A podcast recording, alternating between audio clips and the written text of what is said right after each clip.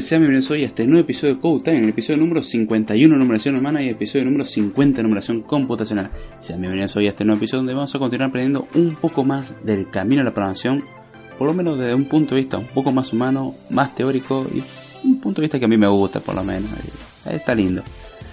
Estarán notando de que este audio a los que suelen escuchar el podcast en vivo no está en vivo, eh, lo, van lo subí o por lo menos lo publiqué a la hora que corresponde, pero no, no está en vivo y eso es debido a bueno, unas cuestiones personales, unos compromisos y no, no podía faltar, así que no quería dejar sin episodio a los que escuchan semanalmente lo que es Code Time, la verdad que se agradece muchísimo, ya digo, se agradece mucho a los que escuchan tanto el podcast en vivo como a los que escuchan el podcast en diferido, por lo menos yo disfruto haciéndolo y espero que ustedes también lo disfruten. Y la idea de hoy es seguir hablando sobre el tema que habíamos comenzado la, la semana pasada, que era base de datos. Vuelvo a decir, estamos en diferido, así que hoy no va a haber interacción del chat. Va a ser un tanto raro. Se, suele, ser interesante la interacción del chat porque salen propuestas interesantes, preguntas, cosas que no tienen absolutamente nada que ver. Y el que no entiende lo que hago referencia, salvo en este episodio, pásese por el chat de, de Spreaker y vea lo que, escriben y pueden participar, pueden escribir lo que quieran. De ahí a que uno le preste atención, si es un insulto eso va a pasar desapercibido y si es una pregunta o algo que pueda aportar es como que totalmente leído.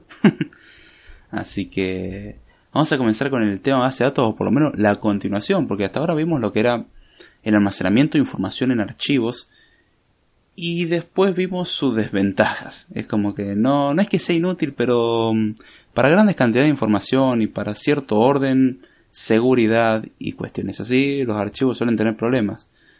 Suelen tener problemas de seguridad porque el acceder a la información casi siempre es copiar el archivo y listo, es decir, un robo de información es tan simple como robarse el archivo. Una base de datos uno diría, bueno, también te robas la base de datos.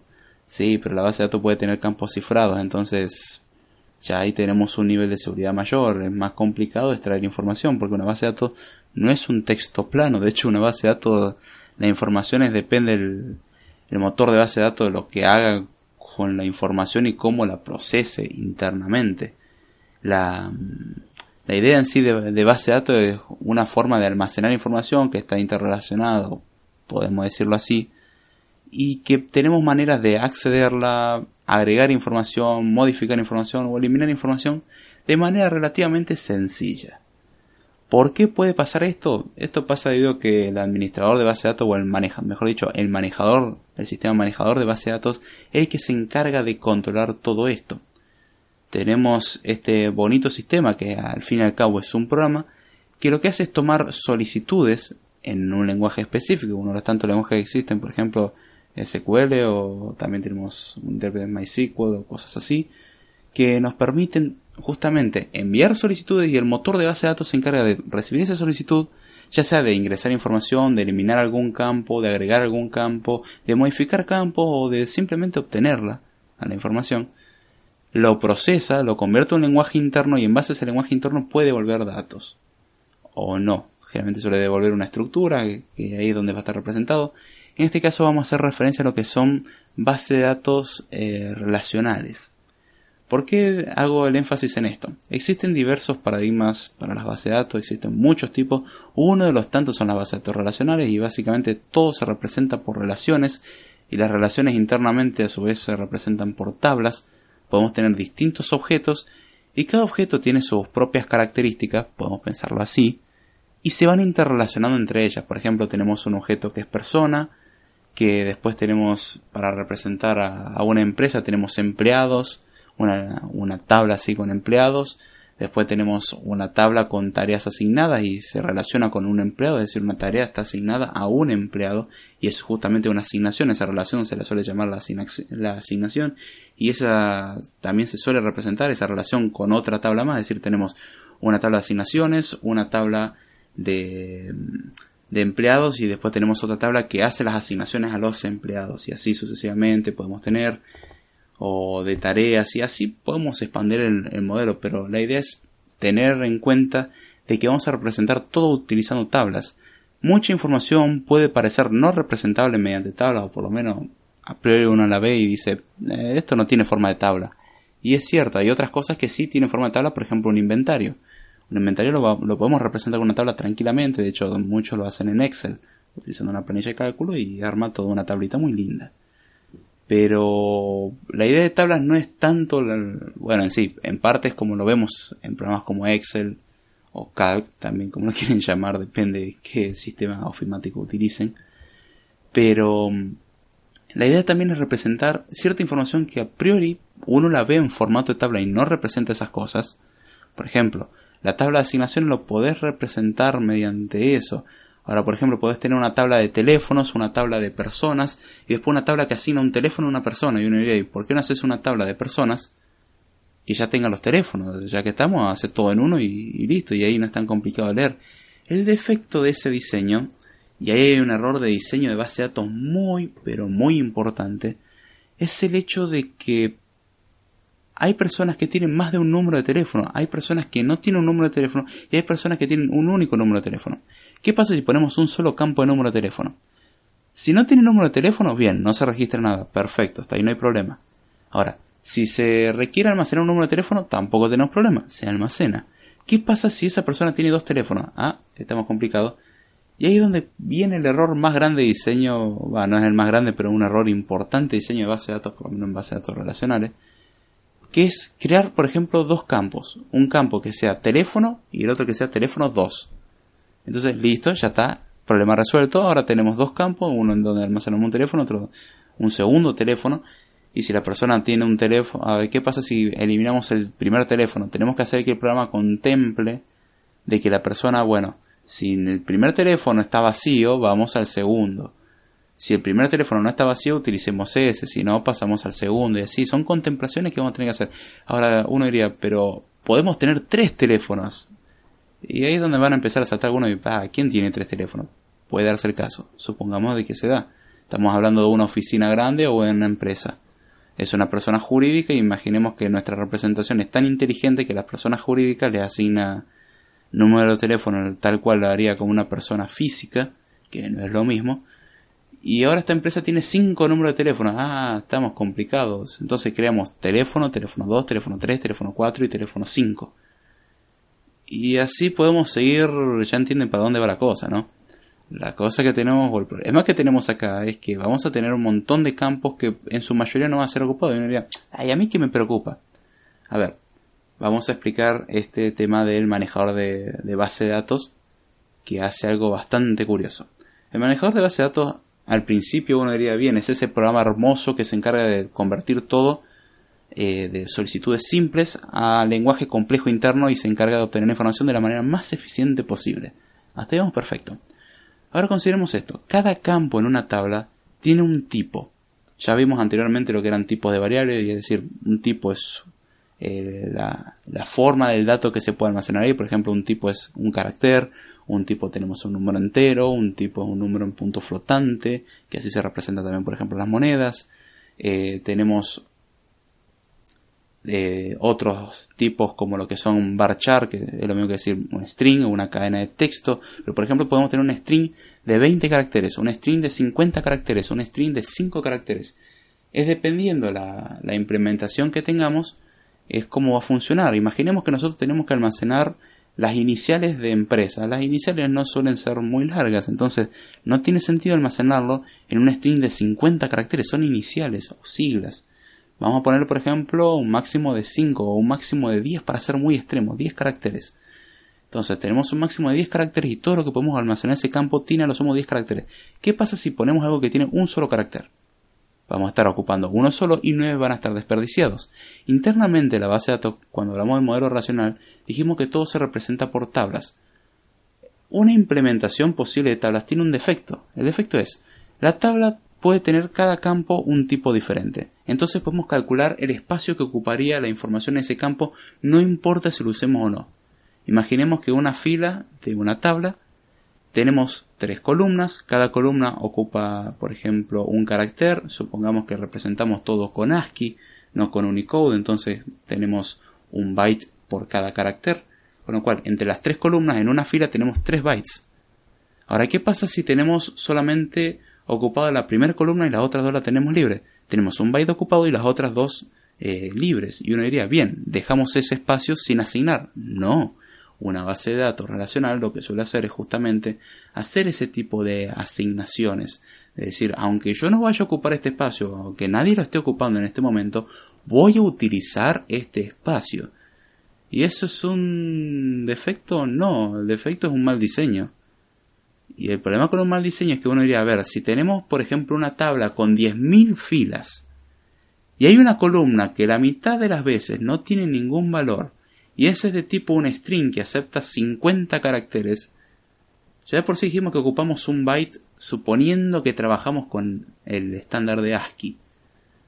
Tenemos en total, eh, supongo que son 1000 filas, 500 filas no están ocupadas en ese campo, tenemos 50 bytes por esas 500 filas que no están ocupadas. Es una cantidad de información importante. Ahora, ¿qué pasa cuando no solamente es una columna la que tiene ese defecto? Son varias columnas las que tienen ese defecto. Estamos teniendo un montón de espacio que estamos ocupando y no lo vamos a usar. Es decir, espacio asignado para eh, almacenar datos de la base de datos que no va a tener información. Y eso es un defecto importante porque de un disco de un tera vamos a tener la mitad del disco lleno de espacio sin asignar. Es decir, es un espacio que no podemos meterle nada más, pero que no tiene información almacenada. Eso es un defecto bastante, bastante grande. Entonces, ¿cómo solucionamos estas cuestiones? Con un mejor diseño. Ahí es donde es importante estudiar el modelo relacional, el modelo de entidad-relación, son distintas formas de trabajar. Ahora vamos a recordar las ventajas que nos brinda un DBMS o un sistema manejador de, base de datos. La, idea, o por lo menos las, ventajas de un manejador de base de datos, es que, por ejemplo, nos permite disminuir la redundancia. Supongamos de que en nuestra base de datos, está bien, este es otro mal diseño. Tenemos una tabla de personas, suponemos que las personas pueden tener un solo teléfono, ¿sí? No vamos a hacer esa cosa asquerosa de teléfono 1, teléfono 2, teléfono 3, que muchos lo hacen. De hecho, por ejemplo, cuando se trabaja con Excel, muchos hacen eso. Y es un defecto importante. Eso no se hace. Eso es pecado, por decirlo así. A nosotros casi nos pegaban por hacer cosas así, así que no, le digo, no lo hagan, no, no es una muy buena idea. Eh, podemos evitar la redundancia en el sentido de, por ejemplo, tenemos un listado de 50 empleados. Ahora, los números de teléfono no son números de teléfonos personales, los números de teléfonos son números de teléfonos de oficinas.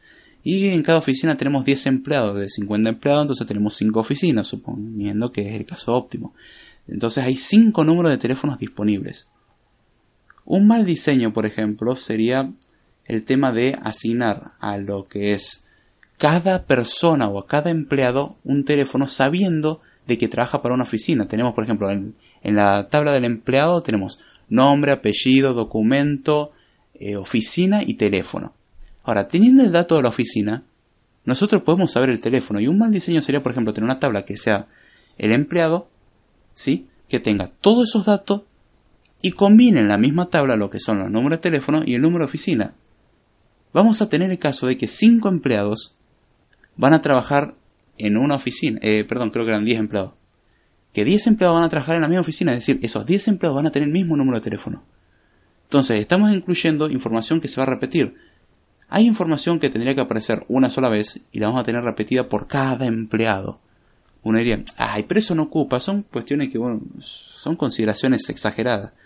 Vamos a considerar siempre que nuestra aplicación no es mediocre y que tiene un crecimiento bastante interesante y si es mejor exponencial que no, no sabemos cuánta información, porque uno diría, yo creo un programa, por ejemplo, de administración, para administración de empresa, un programa de cajero o algo así, un sistema de administración simple, que considera, por ejemplo, la presencia de 10 empleados porque la empresa originalmente tenía 10 empleados. La persona que desarrolla un software para esa empresa y le dé solamente capacidad de 10 empleados, no le van a volver a pedir nunca más un trabajo por un defecto importante, Dejó que la base de datos solamente tenga 10 empleados. ¿Qué clase de base de datos es esa? No considero que la empresa podría crecer. Está bien que la persona que hizo el requerimiento dijo, yo necesito para 10 personas nada más. Uno como desarrollador tiene el deber de hacer más de lo que debe, o por lo menos permitir más de lo que tendría que tener. Es decir, bueno, vamos a permitir mil empleados. Está bien. Uno diría, mil es una cota aceptable. La idea es permitir todos los empleados que se pueda, ¿no? Pero supongamos que está bien, permitimos mil empleados, no tenemos ningún problema, pero ya es algo más de lo que nos solicitaron. Es algo más de lo que nos pidieron, pero imaginemos que tenemos ese tipo de base de datos, hay que evitar la redundancia porque estamos ocupando espacio innecesario. Y uno dirá, ah, el problema es el espacio ahorita, me compro un disco de 3 terabytes y me olvido el problema. Recordemos que cada acceso a disco es lento. Eso quita rendimiento. Son milisegundos pero sumamos varios milisegundos, vamos a empezar a obtener segundos. Hacemos un requerimiento grande y vamos a tener más demora. Hacemos un requerimiento mediante la red, que ya de por sí la red tiene su propia demora por enviar y recibir información y hacer todo ese tipo de trabajo. Tenemos más demora. Eso es ineficiente. Otro problema de la redundancia de información es que podemos crear datos inconsistentes. Porque imaginemos que ahora a un empleado le cambiamos el número de teléfono. El empleado pertenece a la oficina 3. Si al empleado le cambiamos el número de teléfono y se mantiene en la oficina 3, significa que el resto de empleados también tienen que cambiársele el número de teléfono si trabaja en la oficina 3. ¿Por qué? Porque cada oficina tiene un único teléfono. Estamos suponiendo esas cosas. Si tiene un único teléfono y cambiamos el teléfono a un empleado, significa que los otros cuatro empleados, perdón, los otros nueve empleados, hay que también cambiar el número de teléfono. Es donde tenemos el problema. Hacemos la actualización en el campo de un solo empleado y la información ya que queda ahí es inconsistente, porque está bien, ese empleado tiene la información correcta, pero el resto de empleados tienen la información errónea. Muchos de ese tipo de errores que pueden generar inconsistencias y redundancias se solucionan con la normalización de base de datos. Ahí donde vamos a, si les interesa ver lo que son los tres tipos de normalización, junto a la, normalización de code y distintas formas de evitar este tipo de problemas. Pero justamente una de las ideas del administrador de base de datos o del manejador de base de datos es evitar esta redundancia. Otra de las ideas ah, de estos motores es evitar las inconsistencias, justamente. La base internamente va a tratar de evitar en base a ciertas limitaciones que nosotros vamos a establecer, o por lo menos el administrador de base de datos se va a encargar de establecer. Por ejemplo, ¿qué tipo de inconsistencias podríamos tener? Una inconsistencia sería almacenar un string o una cadena de texto en un lugar donde tendríamos que almacenar un número entero. Eso es una inconsistencia de tipado. Hay una inconsistencia importante. Hay otro tipo de inconsistencia que se genera justamente por ese tipo de actualizaciones que acabamos de definir, en las cuales hay dependencias entre datos y no actualizamos las cosas como se deberían y el diseño no es correcto. Otra ventaja que tenemos es que es posible compartir datos. Podemos tener distintas aplicaciones que pueden acceder a los datos de la base de datos y la base de datos es única. Pero cada aplicación accede de una manera diferente, casi siempre haciendo en algún punto una solicitud en, un lenguaje estándar, pero aún así se pueden desarrollar diversas aplicaciones y que cada aplicación pueda utilizar la misma base de datos sin importarle el cómo está diseñado, sino que le importa qué información. Tenemos, por ejemplo, la aplicación para iOS y una aplicación para Android. La implementación del programa no va a ser el mismo, porque iOS tiene sus propias librerías y Android las suyas. Entonces, podemos crear dos aplicaciones que pueden ser totalmente diferentes en apariencia, totalmente diferente cómo representa internamente su información, pero a la hora de hacer una solicitud de la base de datos la va a manejar de la misma manera y va a responder de la misma manera. Y el programa tiene que encargarse de procesar esa información. Otra de las ventajas que tenemos es que podemos hacer cumplir ciertas normas, que es donde entra en juego el administrador de base de datos, que es aquella persona que diseña y establece ciertas reglas, también le da mantenimiento, entre muchas otras tareas, sobre una base de datos, que la idea es justamente aplicar ciertos controles a la base de datos, no permitir todos los cambios que uno quiera. Por ejemplo, no podemos permitir que un empleado normal haga desaparecer la mitad del inventario. Eso es algo que la persona que controla el inventario tiene que encargarse. Ahí es donde entra la parte de división de tareas. Tenemos todas esas cuestiones de divisiones que por ejemplo un jefe puede tener acceso a toda la información de sus empleados, pero un empleado no tendría que tener acceso a la información del resto de empleados porque eso es invadir privacidad, está yendo contra su jerarquía, un listado de problemas más. Y ahí es donde el manejador de base de datos se encarga de hacer ese tipo de controles. Podemos aplicar justamente restricciones de seguridad y verificaciones de seguridad, ya sea de tipado para evitar inconsistencia, como de acceso para usuarios que no, no puedan acceder a información que no tienen permitida otra cosa que nos brinda es el mantener la integridad. Es decir, verificar que los datos que se quieren almacenar puedan almacenarse. Si nosotros pasamos un string de 50 caracteres a algo que tiene que almacenar 10 caracteres, se generaría un problema importante de tipado y no lo permitiría. Justamente ahí es donde se mantiene la integridad, el decir de no, si vamos a hacer el cambio, lo cambiamos todo. Otro control de integridad que tendríamos es, por ejemplo, una operación que tiene, o no, mejor dicho, una operación no, una solicitud que tiene tres operaciones a realizar, hace una, hace la segunda, pero se corta la luz antes de que ocurra la tercera, la base de datos, una de las cositas que tiene que mantener por cuestiones de integridad, es decir, o se hacen las tres, es decir, que la operación sea atómica, o se hacen las tres, o deshacemos todo y lo volvemos a hacer todo. Es decir, no podemos permitir operaciones a media.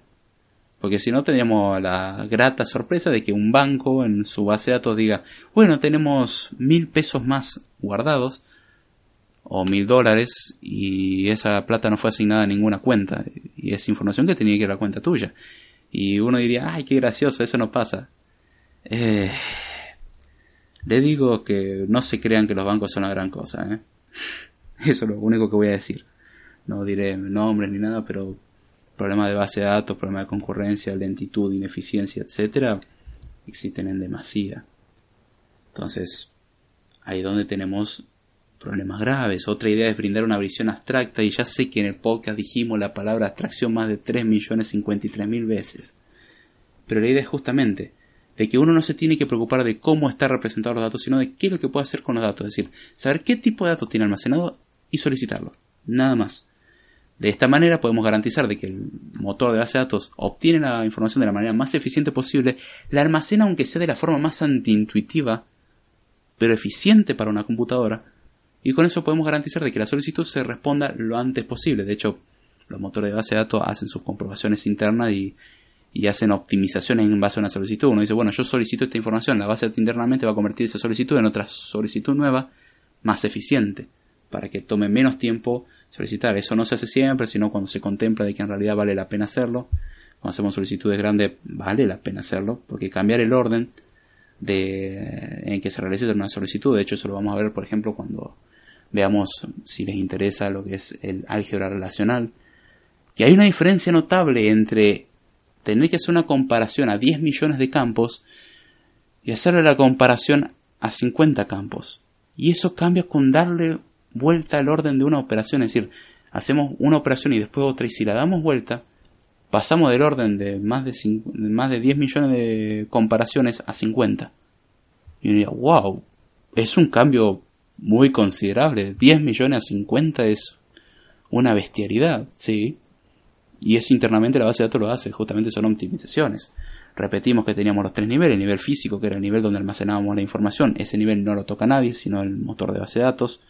Tenemos el nivel conceptual, es donde entra el, administrador de base de datos y, y describe qué tipo de datos puede emplear. Y después teníamos el nivel de visión, que era el nivel abstracto que los usuarios y las aplicaciones pueden acceder.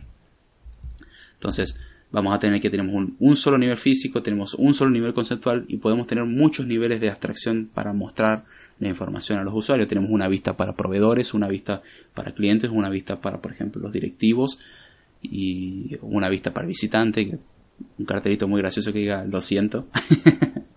Pero bueno, son distintos tipos de vista. Ahí donde vamos a ver también lo que son los modelos de datos.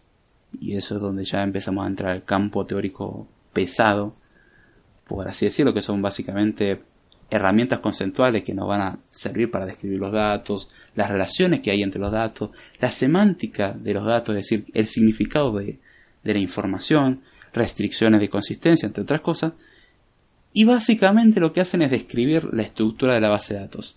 Un modelo de datos lo vamos a utilizar justamente para eso, es donde vamos a hablar sobre dos tipos de modelos a priori tenemos los modelos lógicos y los modelos, eh, mejor dicho, los modelos lógicos basados en objetos y los modelos lógicos basados en registros. Los modelos lógicos basados en objetos se utilizan para describir ya lo que es el nivel conceptual y de visión, es decir, se usan para describir los datos. Y después el modelo en base a registros se basa más bien en lo que es el modelo entre el conceptual y el físico, es decir, uno es de la mitad para arriba y el otro es de la mitad para abajo siempre el modelo físico, lo físico, lo más bajo, tiende a eso.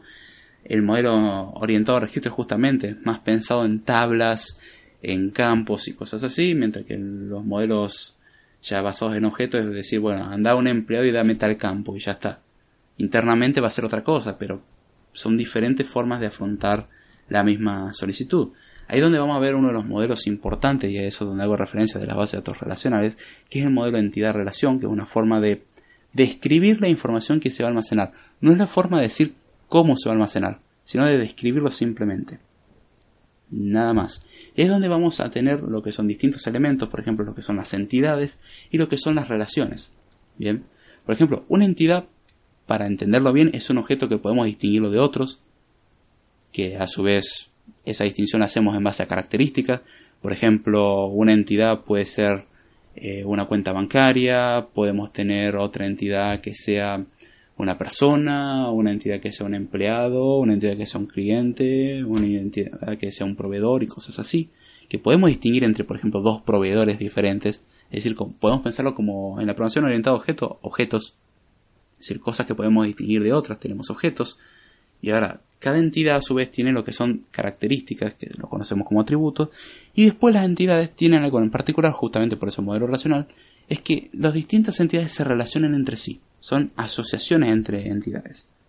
Por ejemplo, tenemos una entidad que sea cuenta de un cliente y otra entidad que sea, eh, por ejemplo, un empleado. Y el empleado se encarga de atender siempre a un cliente. Entonces tenemos la cuenta de un cliente, tenemos la lista de clientes y tenemos la lista de empleados. Hay que relacionar esas cosas entre sí. Por ejemplo, el cliente está relacionado con una cuenta. Un empleado está relacionado con un cliente o con una cuenta, dependiendo de la forma en que nosotros modelamos. También lo importante entender de un modelo es que es una forma de concebir la información. Una. No es la única. Ahí es donde entra la parte importante y ahí es donde entra el problema que, encuentro mucho en la programación, de que suele suceder más que nada con los principiantes, de que intentan hacer que el modelo sea lo más cercano a la realidad posible, cuando no es necesario. Imaginemos que nosotros representamos un objeto persona. El objeto persona, uno diría, bueno, una persona tiene un nombre, un apellido, tiene una edad, tiene una fecha de nacimiento. Eh, por ejemplo, vamos a ir incluso al caso extremo, tiene sentimiento, pensamiento, eh, tendencias políticas y así podemos seguir. Y son un montón de es un montón de información que no necesitamos representar. A ver, si nuestro cliente de banco solamente necesitamos su número de documento, su lugar de trabajo, sueldo básico o sueldo que recibe, nombre, apellido y, creo que documento ya lo mencioné. Ah, y el número de cuenta obviamente al cual lo vamos a asociar. Eh, no necesitamos más información, no necesitamos saber su situación familiar para almacenar esta información. Hay que evitar toda la información innecesaria. Es donde entran los modelos. Cada modelo representa la información como lo ve. Un modelo, por ejemplo, puede suponer de que una persona puede tener solamente una cuenta bancaria. Hay otros modelos los cuales permiten que una persona tenga múltiples cuentas bancarias. Hay otros modelos que permiten que una cuenta bancaria pertenezca a varias personas. Hay modelos que permiten que solamente una cuenta bancaria pertenezca a una sola persona. Hay modelos que permiten todo. Es decir, que una persona tenga múltiples cuentas y que una cuenta tenga múltiples eh, usuarios o personas o clientes asociados. Son distintos modelos. En base al modelo es como vamos a diseñar la base de datos, por ejemplo. Ahí es donde uno tiene que empezar a tomar decisiones. Es decir, a ver, yo voy a recibo la información que dice, bueno, necesitamos un programa que tenga una base de datos que almacene la información de clientes, de proveedores, que almacene todo este listado de información. Y ahí es donde uno tiene que empezar a hacer las preguntas de, a ver, eh, por ejemplo, un cliente, ¿por cuántas personas puede ser atendida a la vez? Un proveedor, eh, ¿cuántos productos puede proveer? Un producto, ¿de cuántos proveedores puede provenir? Y así, o una cuenta, ¿cuántas personas puede pertenecer? Y uno diría, a esa información que podés deducir. No, Podemos tener un banco estricto que no nos permita hacer asignaciones como nosotros las querramos. No podemos hacer esas suposiciones. Son cosas que justamente en el diseño uno tiene que preguntarlas. Por lo menos si uno diseñador de base de datos tiene que hacer eso. Ahí es donde entra la parte importante que uno dice, ah, base de datos es simple, una tablita en Excel y ya está. Eh, no.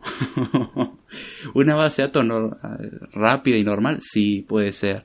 Una base de datos bien hecha, no. No se puede hacer eso, es ineficiente, peligroso, tiene un montón de contra, tiene más contras que pro. Pero ahí es donde entra el tema del diseño. Hay que hacer un buen diseño, hay que saber elegir qué son entidades y qué no. Hay que saber elegir las relaciones, porque podemos elegir relaciones entre muchas entidades o relaciones entre solamente dos entidades, que son las relaciones más normales. Esos, estas cosas, por ejemplo, una de las maneras de representarlos es mediante un diagrama entidad-relación, por eso el modelo de entidad-relación, en el cual, por ejemplo, las entidades las representamos con cuadrados o rectángulos sería la, forma correcta.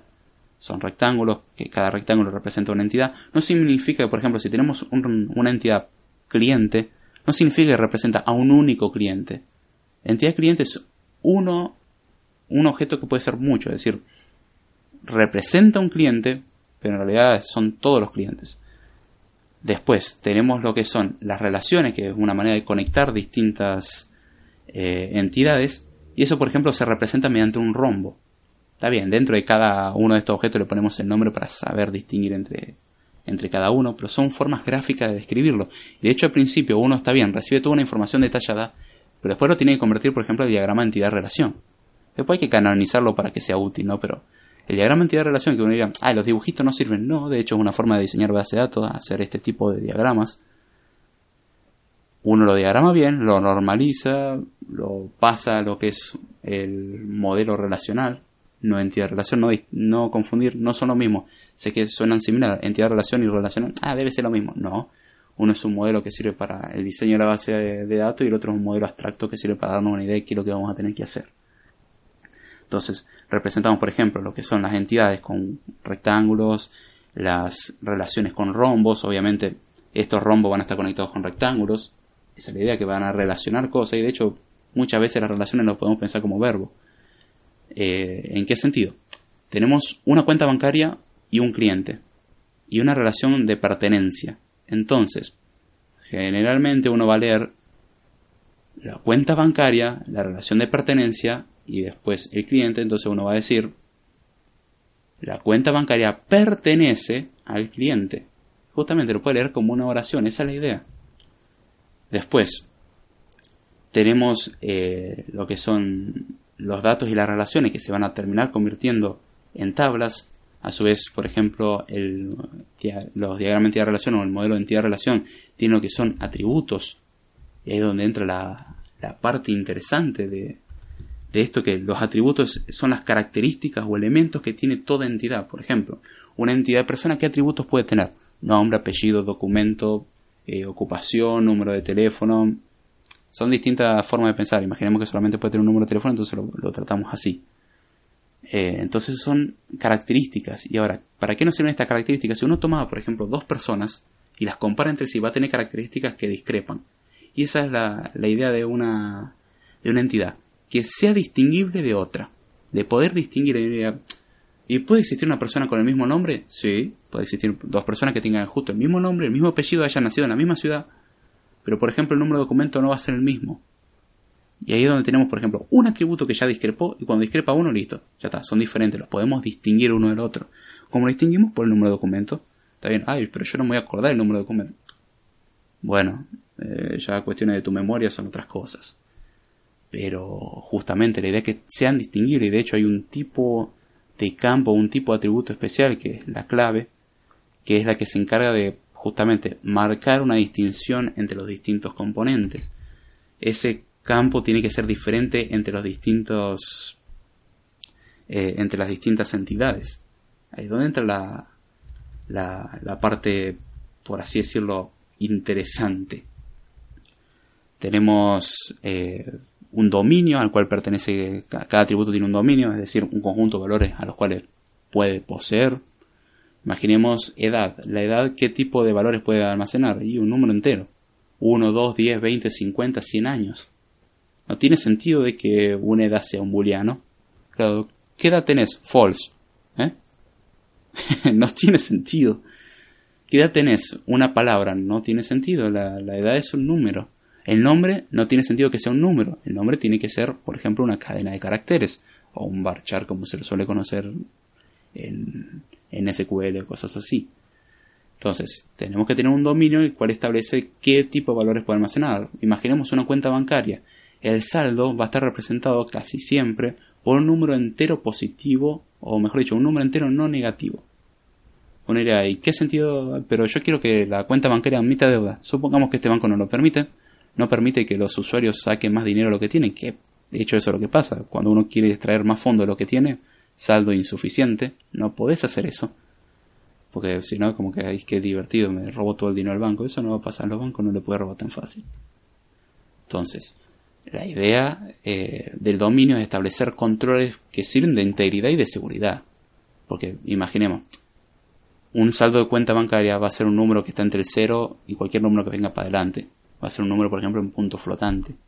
un float, un double, que representa justamente un saldo, un monto de dinero. Ese monto de dinero no puede ser negativo. Entonces, una restricción de integridad sería decir de que, bien, va a ser un atributo cuyo dominio son los números naturales. Números naturales que son los números enteros del cero en adelante o los números enteros no negativos.